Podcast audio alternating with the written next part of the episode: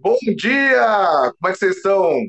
Tudo bem? Estou aqui com três convidados ilustres. Na verdade, não são meus convidados, vão ser meus co-hosts, vão ser meus parceiros de empre- empreitada no nosso podcast Orgulho do Agro, podcast da AgriFirme Brasil.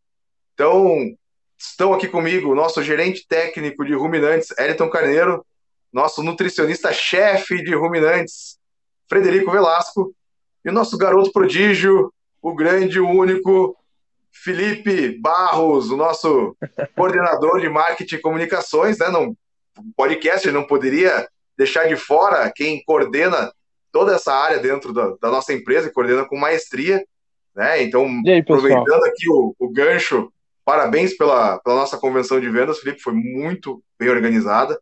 Então a gente já aproveita muito aqui obrigado. o podcast também para tecer elogios às pessoas que merecem, foi merecedor. Felipe, nosso já ma falando... mago do marketing, mago do mago marketing, do o nosso garoto. Muito bom.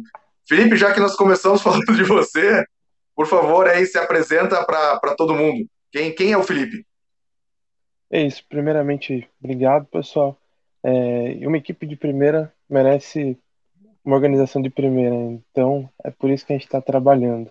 Bom, eu estou aqui na Grifime já faz um ano e meio, né? Eu tenho é, aí mais de oito anos de experiência no agronegócio, né? E aqui é um pouco essa experiência com o podcast é um pouco diferente, né? Algo que está muito em alta agora. Então também está se adaptando aqui e bom, estou até pensando como que eu vou fazer para trocar ideias técnicas. Eu que não sou técnico com essas feras, doutores aqui que fazem parte do nosso do nosso hall hoje. Mas vamos lá, vou tentar dar o melhor aqui para poder aprender um pouco com vocês também. Ótimo, parabéns, Felipe, obrigado. Ellington, começamos, passamos a bola para ti. Quem é, quem é o Ellington Carneiro, gerente de rumi, técnico de ruminantes da Agrifirme? É, tudo bem, é, meu nome é Ellington, eu sou médico veterinário, é, eu trabalhei sempre nessa área ligada à, à produção de leite né, é, e corte, e tenho mestrado e doutorado na, nessa área, especificamente de nutrição animal, mas trabalhando com metabolismo. Então, e é uma área que, que sempre está inovando, né? Então, a gente é, já estamos na Grifime praticamente quase dois anos, né? E é um prazer estar conversando com você, Wagner, e com todos os convidados. Ótimo, muito bem-vindo, Wellington, parceiraço aí de longa data, né? Conhece de, de outros Opa. carnavais, né? Já, já sempre se encontrando nas fazendas, né? Para o pessoal não, não estranhe quando fala de de outros carnavais, mas é, de, é pulando de trás de vaca, trabalhando com, com vaca leiteira, né? Fredão, contigo, quem, quem, quem é o Fred? Fala pessoal, aqui é o Fred. Eu também sou veterinário, mineiro, chegando agora aqui no sul, em Curitiba, né, para desbravar esse, esse mundo totalmente diferente para mim, né? Nutricionista de, de ruminantes, entusiasta de vários, vários temas. Estamos aqui para discutir sobre tudo, né? Dar, dar aquele palpite baseado em porra nenhuma, como sempre, né? Vamos lá. Boa, pessoal. o... Esse é o nosso piloto, né? Nosso projeto piloto, o, o podcast Orgulho do Agro. A gente acredita que a gente vai conseguir fazer outras versões, né? Quem sabe para suinocultura também, quem sabe num, num futuro a gente tem um programa voltado para a avicultura industrial, mas ah, como a gente está puxando a, a frente, é óbvio que eu não poderia deixar de falar de vaca, né? E, por favor, se vocês gostaram do formato, né, mandem comentários para a gente.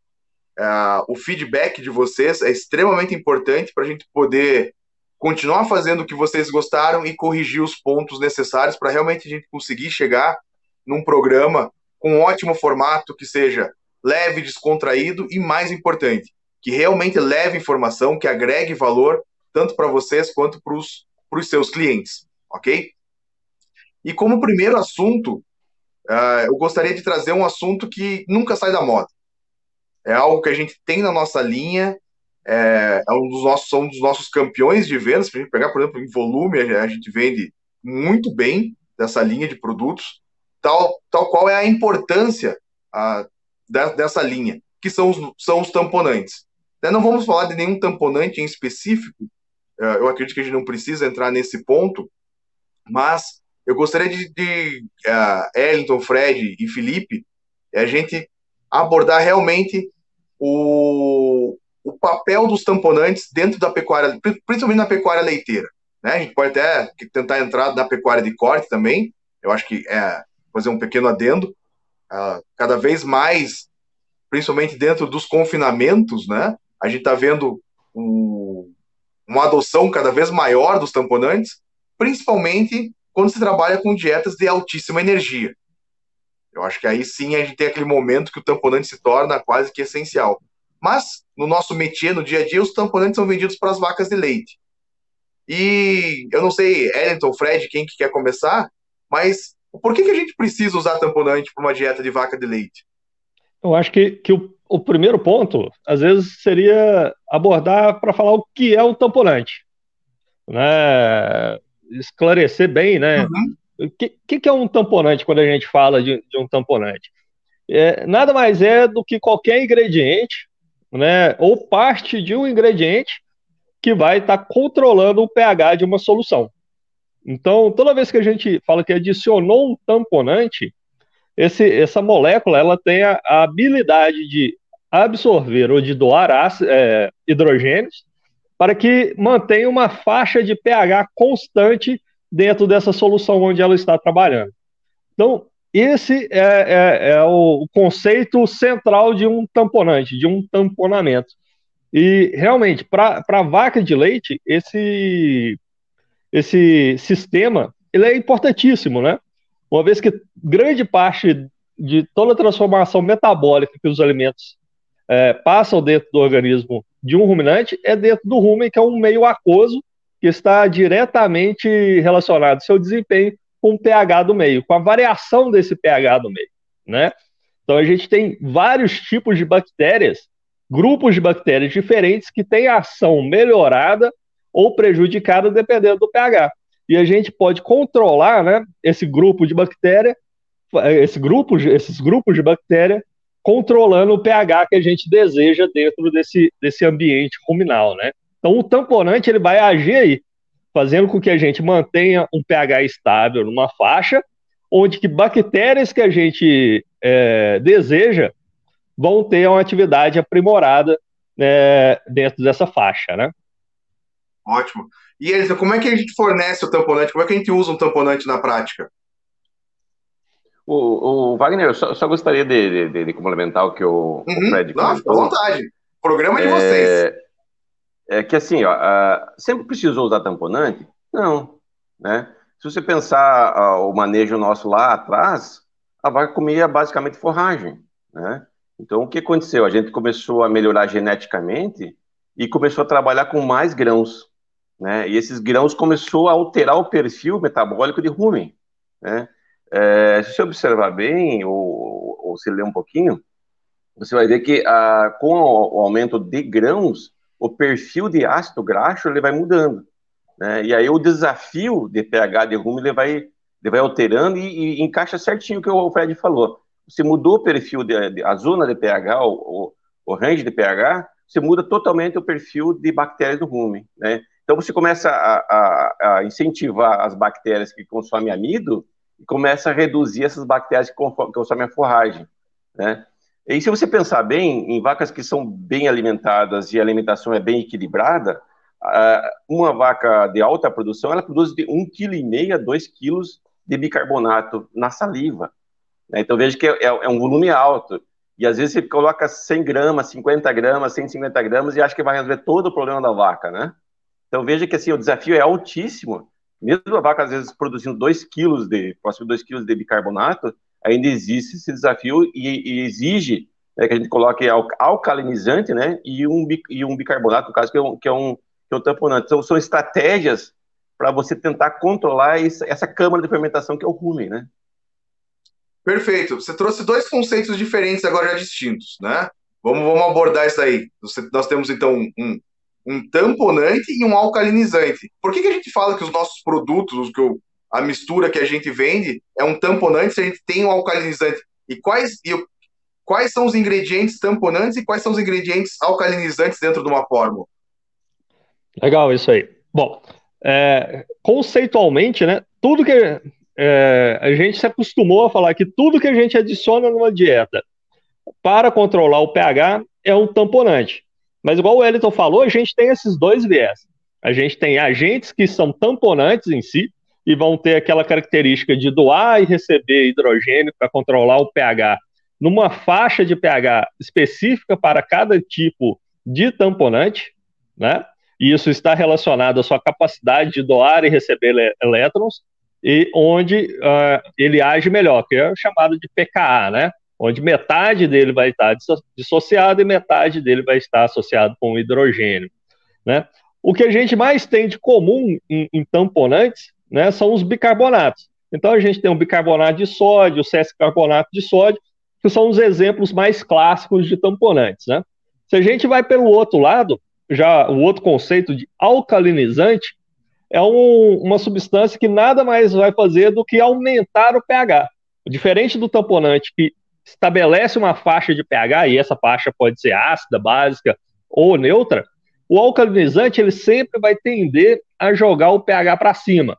Né? Então, quanto mais alcalinizante você coloca, maior o pH do meio que a gente, a gente encontra.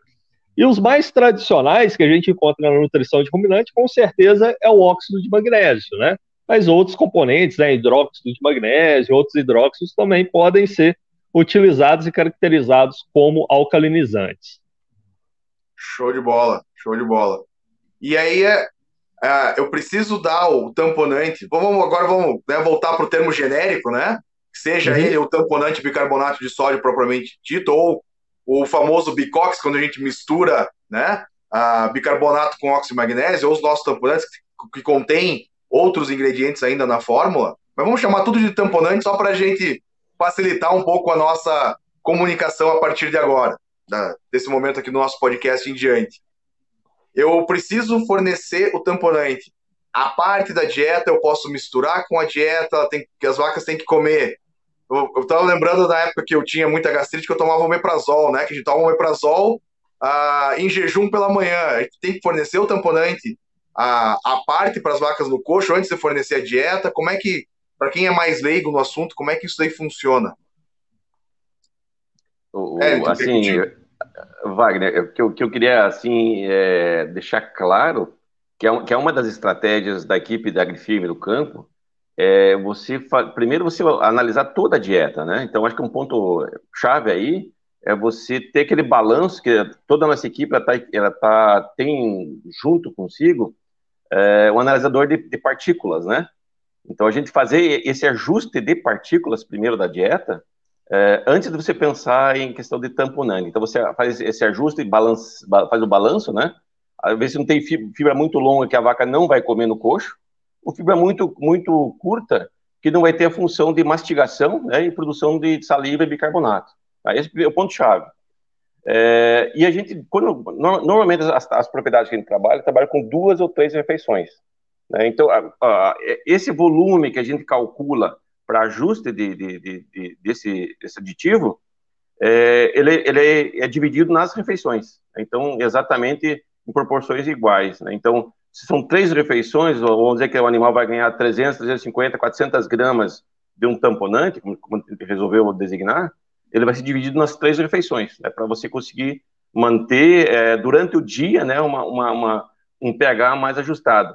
A gente sabe que a, a, a zona, o momento né, que, que mais vai ter desafio para a vaca, como, talvez nem todos tenham essa percepção, mas é à noite, né? É, com a temperatura, o pH também, normalmente, à noite, que a vaca tem, tira aquele tempinho para ruminar, é o período que mais tem queda de pH. Então, é, um, um, momento após a refeição, né, que existe aquela, aquela carga de, de amido, normalmente, que se você coloca para a vaca, e à noite. Então, a gente procura normalmente dividir essa, esse, esse, esse pool né, de, de, de, de, tamponantes na, na, durante o dia, né, para que você tenha é, um, uma estabilidade durante todo esse período. Né? Então, se o, se o Fred quer complementar. Não, só, é... só fazendo um gancho aqui, né? Uh, quando você fala do analisador de partículas, são as famosas peneiras Penn State, né? Peneiras, exatamente. É, só para só, só a gente também trazer o para um termo um pouco mais comum, né? E, enfim, chame, chame como você quiser, é só importante que todo mundo saiba do que a gente está tá tá falando. Se quiser dar um, apelido para peneira, né? Chamar de, de, de, de, o, Guinho, Zezinho Luizinho, né? Meu bem. Três ou quatro, né? Chama, a gente chama como a gente quiser, mas enfim, vamos lá. Vai lá, Fredão. Então, perfeito. E, e, o Elton chamou muito bem a, a atenção para isso, né? Que a dieta ela está diretamente relacionada a, esse ambiente ruminal que a gente quer controlar com o tamponante, né? Nosso, nosso objetivo final, né? É controlar todo o pH e o ambiente ruminal com isso. E aí alguns fatores eles são é, primordiais, né? O Elton falou, né, que algumas fazendas fazem dois, três tratos, e isso é, reflete diretamente nesse ambiente ruminal. A taxa de fermentação ela vai ser mais estável dentro do rumen, né? Quanto mais vezes você fornecer uma dieta, quanto mais vezes o animal vá ao coxo se alimentar, a gente consegue ter uma curva mais padrão de pH ruminal é, dentro desse animal, para esse animal, né? E um conceito importante que eu, que eu gostaria de puxar, que se relaciona totalmente a isso, é o conceito de tamponamento, ruminal que a Agrifirme adota, né? onde que 80% da capacidade de tamponamento de uma vaca, é, né, até de um, de um, bovino de corte também, ela vai vir da, das atividades de ruminação desse animal. Então, quanto mais você estimula a ruminação, maior é a estabilidade. Então, por isso o tamanho de partícula é importante, né? Você garantir uma quantidade mínima de fibra num tamanho adequado sendo ingerida por dia, a gente vai, vai garantir por si 80% da capacidade tamponante desse animal. Os outros 20% eles se dividem em duas partes, né? 10% para a papila ruminal e capacidade de absorção desse ácido. Então, por isso que é importante essa papila ruminal ter uma integridade, né, é, uma força estrutural, né, é, ausência de paraqueratose, uma junção entre células muito bem feita para ter uma capacidade de suportar esse, ambiente mais ácido e até mesmo absorver mais rapidamente esse ácido do meio, né, e isso corresponde a 10% da capacidade tamponante, e finalmente os outros 10% vêm do tamponante exógeno adicionado. Né? E esse tamponante okay, exógeno adicionado, ele pode ser tanto num, um tamponante ou alcalinizante ou a mistura dos dois, como nós falamos anteriormente, né? O interessante é aí, 80% ela vem de dieta, né? 10% de ambiente de parede ruminal e só 10% de tamponamento exógeno. A importância que é a gente prestar atenção na dieta e no ambiente desses animais. Então agora deixa eu fazer a, a, a minha intromissão no assunto, porque daí entra um pouco na área que, que eu particularmente gosto muito de estudar, que é conforto animal. Né? Os grandes motivos, porque cada vez a gente entende mais o porquê o conforto é tão importante para alta produção. Né? Se a gente quiser atingir alta produção com baixo, baixa incidência de problemas, sejam problemas sanitários, do que for, a gente precisa de conforto. A gente sabe que a vaca, para ela poder ruminar, uma vaca em estresse térmico, ela rumina muito menos. Ela, ela deixa de ruminar, além de a, pra, a, a, vaca não tem glândula sudorípara, né? Ou ela tem em pequena quantidade, então a vaca sua muito pouco. Então a melhor maneira que a vaca encontrou para trocar calor com o meio ambiente é através da respiração. Para quem é da agricultura, vai fazer esse paralelo, né? Porque o, o frango também, né? Quando ele está com calor, então quando o frango está em estresse térmico, ele abre o, a, o bico e começa e aumenta a frequência respiratória. A vaca faz a mesma coisa. Quem nunca agora nessa época, nós estamos, nós estamos saindo do verão, Curitiba já está frio, essa noite já fez 13 graus aqui em Curitiba. O... Mas é, todo mundo já presenciou uma cena de chegar numa fazenda, você vê uma vaca em pé, com a boca aberta, 20, 30 centímetros de língua para fora, extremamente ofegante, e quando você olha para o chão, tem uma poça de saliva, uma poça de baba na frente dela. Então ali você tem alguns litros de saliva cheia de bicarbonato de sódio, que ao invés de estar tá indo para o rumen para ajudar a tamponar o ambiente ruminal, está todo no chão. Né? Então, se a saliva não está no rumo, ela não vai fazer efeito nenhum. Ele pode ter, produzir uma vaca né, geneticamente modificada, que produza mais bicarbonato ainda na saliva para melhorar o tamponamento. Mas se a gente não der conforto para ela, para ela ruminar, a, a gente vai estar tá lascado ao mesmo tempo. Outra coisa, né? As vacas preferem ter uma tendência a ruminar mais quando estão deitadas. E aqui vale a dica para quem, principalmente quem tem freestyle. Um bom dimensionamento de cama, um bom manejo de cama, camas extremamente confortáveis, fazer essas vacas, essas vacas deitem o máximo possível, né, o máximo de tempo possível ao longo do dia. E o nosso objetivo é sempre no mínimo 12 horas por dia que essas vacas passem deitadas. A gente vai tá, também vai estar propiciando uma maior taxa de ruminação dentro do lote ou dentro do rebanho. E com isso a gente potencializa esses 80% que você estava falando, né, Fred? Então é, é, é multifatorial né, o assunto. E uma das minhas funções aqui no podcast, sabe, Filipão, é trazer aquelas informações que o pessoal vai guardar e não vai usar para mais nada, sabe? Por exemplo, você, você sabia né, que uma vaca ela vai produzir em torno de 290 é, litros de saliva por dia e cada litro de saliva ela vai ter em média em torno de 12 gramas e meio de bicarbonato. Então, pensa só, né? A quantidade de saliva que esse animal pode estar perdendo, né, por dia, num estresse térmico, a quantidade de bicarbonato que ela perde ali, né? Então, pode guardar essa informação aí, que com certeza ela vai ser inútil pro resto da sua vida. Não, caramba, mas aqui não sou quer dizer que a vaca produz mais saliva do que leite, então? Produz, produz mais saliva do que leite, é isso mesmo. Muito mais, muito mais.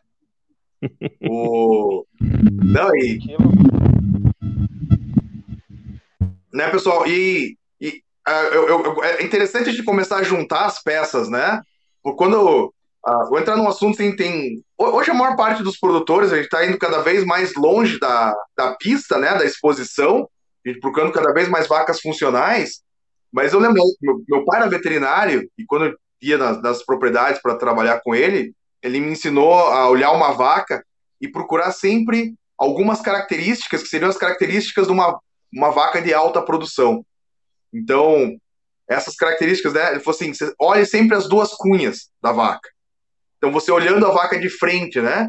Ela tem que ter um peito largo, mas ao mesmo tempo ela tem que ter uma, um, uma grande abertura para trás, né? Que significa que essa vaca tem o, o, peito largo, ela tem uma ótima capacidade cardíaca, então cabe um coração muito grande né, no peito dela, e ela vai abrindo para trás para abrir espaço para o rumen, né?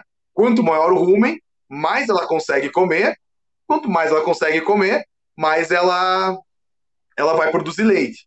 E por que um coração grande? Né? Imagina você produzir 200 e... Quanto você falou, Fred? 290 litros de saliva? Ah, eu já estou esquecendo. 290. É, realmente ela é inútil. brincadeira. Mas imagina assim, 290 litros de saliva né? Da onde que sai todos os componentes, essas 12,5 gramas de bicarbonato por, por litro de saliva? Da onde que sai? Isso vem através da corrente circulatória, do sangue. Né? Esse sangue vai ter que passar pelas glândulas salivares, principalmente a, a, a glândula parótida, esse tipo de coisa, tem outras uhum. na, na, na boca da vaca, para fazer, entre aspas, um filtrado desses componentes e fazer a produção de saliva. Então, se a gente não tem uma vaca com uma ótima capacidade cardíaca, para circular todo esse sangue, a gente não vai ter também uma ótima produção de, de, saliva e, consequentemente, a gente não vai ter uma ótima produção de leite. Então, eu, eu acho legal quando a gente consegue começar a juntar todos esses aspectos, né? Então, se você olhar uma vaca no rebanho, muito provavelmente as vacas de maior produção são aquelas vacas com narinas grandes, né? Que vai conseguir respirar bastante, tem um peito largo, né? Que isso já denota uma ótima capacidade cardíaca, vacas que ah, tem uma ótima abertura né, de costelas para caber um rumen ah, grande. Se olhar a vaca de lado, ela também tem que fazer uma ótima abertura né, em direção ao rumen, tudo mostrando essa grande capacidade digestiva. E por aí vai. E como é que vocês calculam? Ah, quer falar, Felipe? Manda lá. É, porque eu tenho uma curiosidade aqui, né? Curiosidade de não técnicos. Mas, então, mas, Felipe, achamos que é o teu principal papel, é fazer as perguntas, entendeu? Às vezes, quando a gente começa a entrar demais no tecnês, você entra e faz uma pergunta e traz de novo a gente para a realidade. É, eu não sei se vocês souberam, né, mas nas últimas duas semanas eu é, participei uma expedição aí, rodei mais de 3 mil quilômetros dentro do Onix, passei pelo Paraná, Santa Catarina, até Mato Grosso do Sul. Então, eu já estou pronto também. Se vocês quiserem fazer um podcast sobre cidade do Paraná, eu Também top. Ah, com Ótimo. certeza, pô. Mas a dúvida é que em algumas regiões aqui, mais de Santa Catarina, também aqui na região do, dos Campos Gerais, eu vi muita vaca Jersey. Eu queria saber se isso que vocês estão falando, se isso se aplica para as holandesas e também para o gado Jersey ou para alguma outra é, raça né, que possa existir. Se isso tem alguma diferença ou é mais ou menos tudo igual? Quem quer responder? Fred ou Wellington? Quem que vai? Ele, Quem que responde ele, a dúvida ele, do Felipe? Assim, Felipe, é, todas as raças elas foram melhoradas, né? Então todas elas, é, pode observar, mesmo o giro, o girolando, né, que estão tá sendo trabalhado no Brasil Central, é, elas estão sendo melhoradas e para aumentar a produção, a produtividade delas, é, a gente trabalha com grão. Né? Então é o, é o, mesmo raciocínio, né? o, o rumen é uma câmara de fermentação que só muda de vaca, né? Mas a, função dela, de, de, dessa câmara de fermentação é a mesma. Como a gente começa a trabalhar mais com grãos, os desafios são muito parecidos sabe? Então, é, é, é, um, é, a mesma situação. O que, o que, o que, o que vai reger é, essa orquestra que é o rumen? É o, é o tipo de, de, alimento que você vai, vai fornecer. É, então, propriedades que trabalham com mais forragens, o desafio vai ser menor. Em, em, propriedades que trabalham com, com, vacas mais produtivas, que obrigatoriamente devem trabalhar mais com grãos, vai ocorrer a mesma, a mesma sistemática, sabe?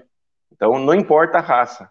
A dieta, sim, né? a câmara de fermentação vai ser praticamente a mesma. Né? O, o, a produção dos ácidos no rumen, ela tem o mesmo, o mesmo sentido. Tá?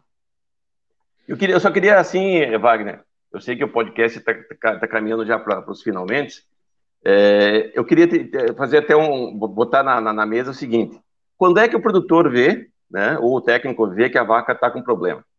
Né, falando exatamente esse assunto nosso, acidose, quando é que ela precisa de, de, é, de você interagir, colocar um, um tamponante exógeno, né?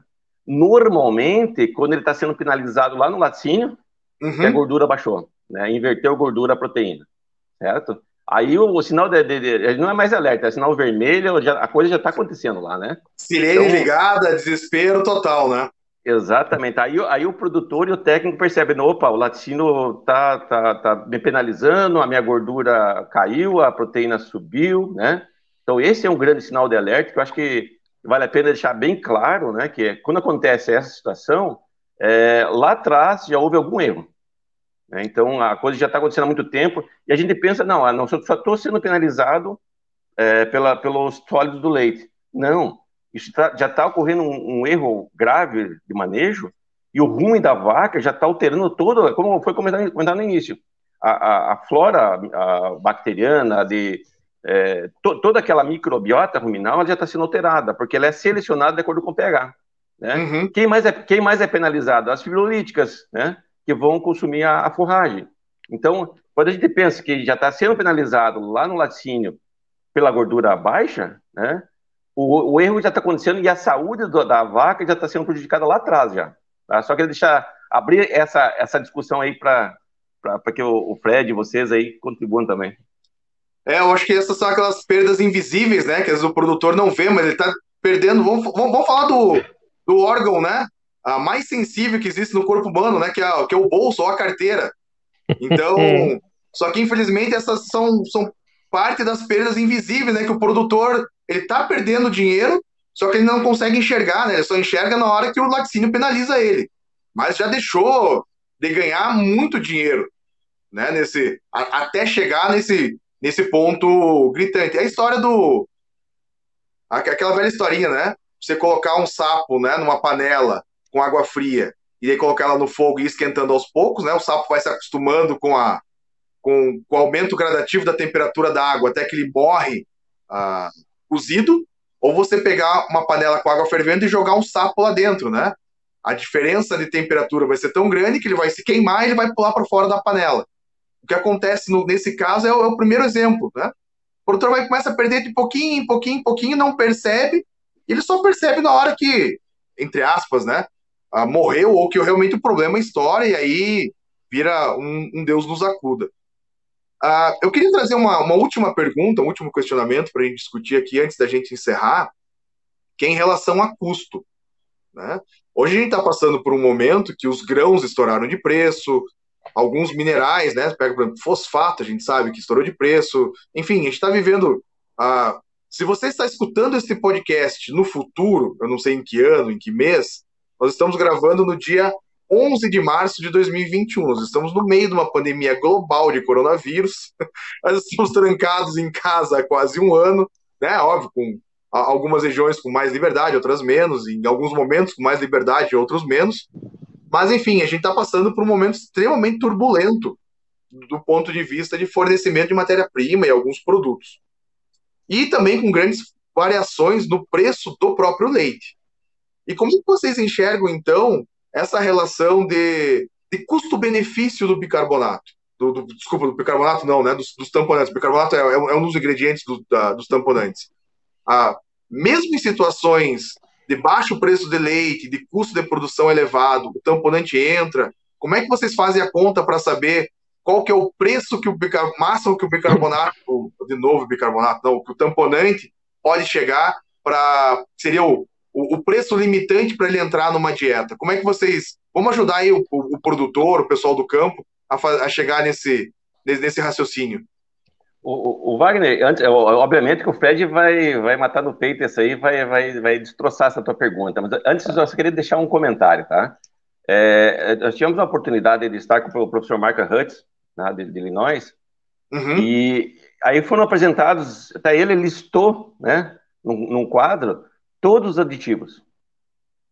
E aí ele, ele, ele, começou a fazer os questionamentos, o que que, o que que você acha que realmente paga a conta, o que que vale a pena? É, e, e, ele foi colocando os prós e contras de cada um. Tá? O único que ele falou que sempre vai pagar a conta é o bicarbonato, ou desculpa, os tamponantes.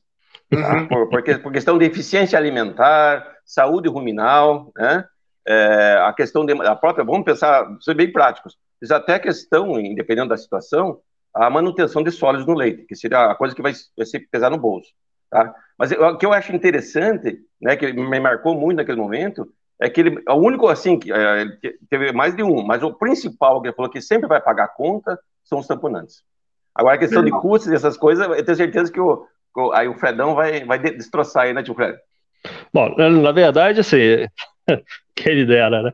O Elton é o nosso, nosso garoto internacional, né? Você vê que o relacionamento que ele tem, né? Amigo pessoal do Mark Hudson, do, do Bill Wise, né? Mesmo grupo de WhatsApp lá do, do povo lá de fora, de um Wisconsin. É, enquanto a gente aqui, né, Wagner, né, Filipão? A gente é mais nacional, né? A gente tá custando, tá custando sair do Brasil. Mas o que a gente faz é, é, é um passeio perto do Paraguai, ali, igual o Filipão fez. Né? Exatamente. Mas, bom, é, falando do, do custo-benefício, né? O que o Edson chamou a atenção, ele é, ele é importantíssimo, é a taxa de retorno.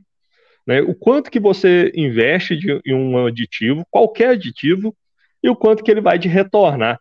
Não só em leite, né? Muitas vezes a gente pensa em volume de leite, às vezes a gente dá um upgrade nesse pensamento, começa a pensar em sólidos, mas em outras questões também, né? Como qualidade de casco, redução de problemas de acidose, reduções de problemas de abscesso hepático, redução de, de, de, impactos de queda de consumo de matéria seca. Então, a gente tem uma gama de, de, de fatores que estão relacionados com, com o efeito de aditivos que a gente vai estar utilizando normalmente na nossa dieta. Né?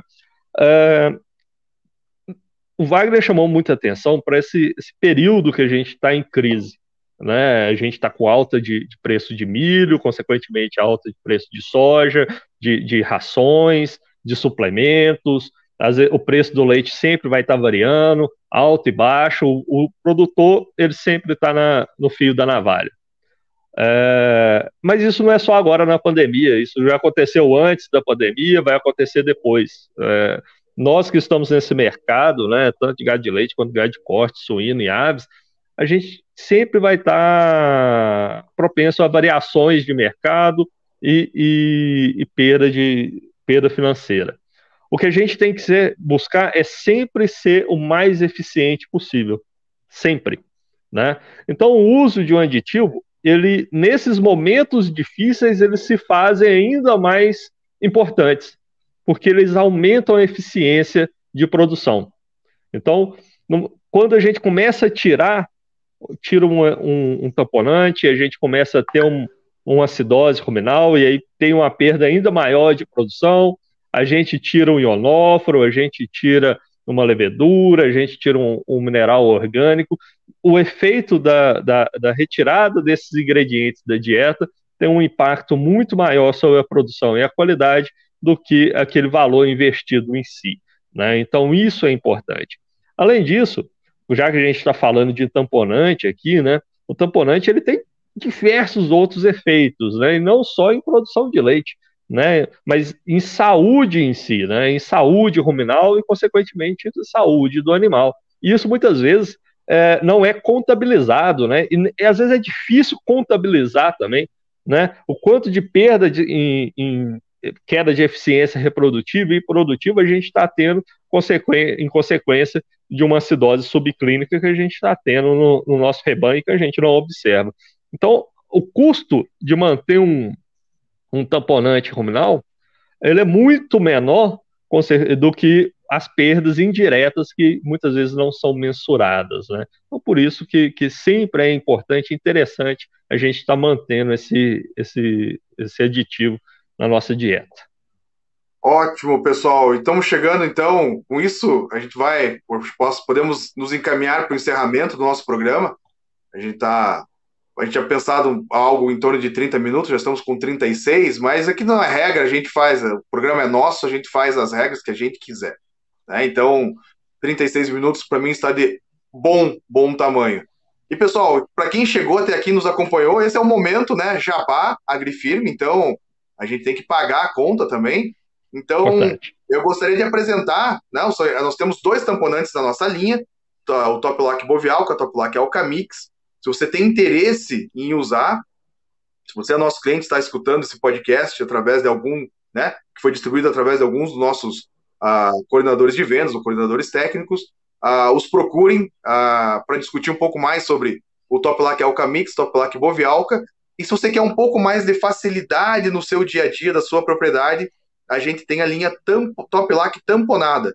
São nossos núcleos para vacas em lactação que já contém os nossos tamponantes. Então, você elimina um processo no seu dia a dia, que seria a pesagem e a mistura do tamponante à dieta das vacas. Você faz num único processo, adiciona o top lac tamponado, o nosso núcleo uh, mineral vitamínico, e você elimina uh, todo esse problema. Inclusive, como ele tem um volume um pouquinho maior, ele facilita, inclusive, a questões de mistura, não, precisa, não há necessidade de fazer pré-mistura e esse tipo de coisa facilita a vida de todo mundo. Eliton Carneiro, Frederico Velasco, Felipe Barros, eu gostaria de agradecer demais vocês o nosso primeiro episódio do podcast Orgulho do Agro, podcast da AgriFirme Brasil. E eu deixo aberto para o microfone para vocês fazerem alguma consideração final e se despedirem dos nossos ouvintes. Eu, assim, eu, agradeço muito essa, essa possibilidade de, estar conversando com, com, com técnicos, produtores, Wagner, e, e, e assim, é, eu tenho muito orgulho de trabalhar na Agrifin, né? É, nós temos uma equipe distribuída praticamente em várias regiões, né? A gente atua com vários parceiros e toda a equipe está muito bem treinada, né? Para atender tecnicamente todas as, as, demandas, né? Não somente esse aspecto que a gente comentou que é muito importante de tamponamento, mas outros aspectos, né? Que envolve aditivos, envolve manejo. Né? O intuito sempre é melhorar a produtividade e a rentabilidade das fazendas. Então, eu queria deixar, deixar uh, uh, aberta né, os canais nossos para que quem está nos ouvindo se sinta à vontade para entrar em contato né, e trocar uma ideia com a equipe nossa que está praticamente em, quase que em todo o Brasil aí. Tá bom? Um abraço a todos. Bom, pessoal, também gostaria de agradecer né, a, a paciência de vocês de estarem nos acompanhando até aqui, né? Nada melhor do que, que bater um papo, né? E falar de, de assuntos que a gente gosta. E nutrição, vaca, boi, né? É, eu acho que é o melhor tipo de papo que a gente tem para começar o dia, né? Agradeço bastante aí o Wagner pela iniciativa, parabéns. Parabéns ao Felipe novamente. Obrigadão, Wellington. Um abraço a todos vocês. Vai lá, Filipinho, é contigo. Que aula, hein, meus caras? Caramba, bastante coisa aqui. Com certeza isso tem que virar uma saga. E, bom, só quero encerrar convidando o pessoal também que ficou curioso e se interessou pelo que a gente falou aqui a seguir as mídias sociais, o Facebook e Instagram da Grifirme BR. Então, a gente está presente lá, ainda tem mais conteúdo sobre isso, tem bastante informação, divulga as novidades também. Então sigam lá, arroba AgrifilmeBR. Um abraço a todos e até a próxima. Show de bola, meus queridos. Muito obrigado. Esse com certeza é o primeiro de muitos episódios que a gente vai gravar. A ideia é tentar achar uma, uma periodicidade que fique bom para todo mundo. E vamos em frente. Se você gostou, se você quer a, a gostou do podcast, gostou do formato, a, manda, manda os comentários para a gente e já vão sugerindo novos temas que a gente vai gravando e disponibilizando eles para vocês. Com isso eu me despeço. Tchau, até a próxima. Mm.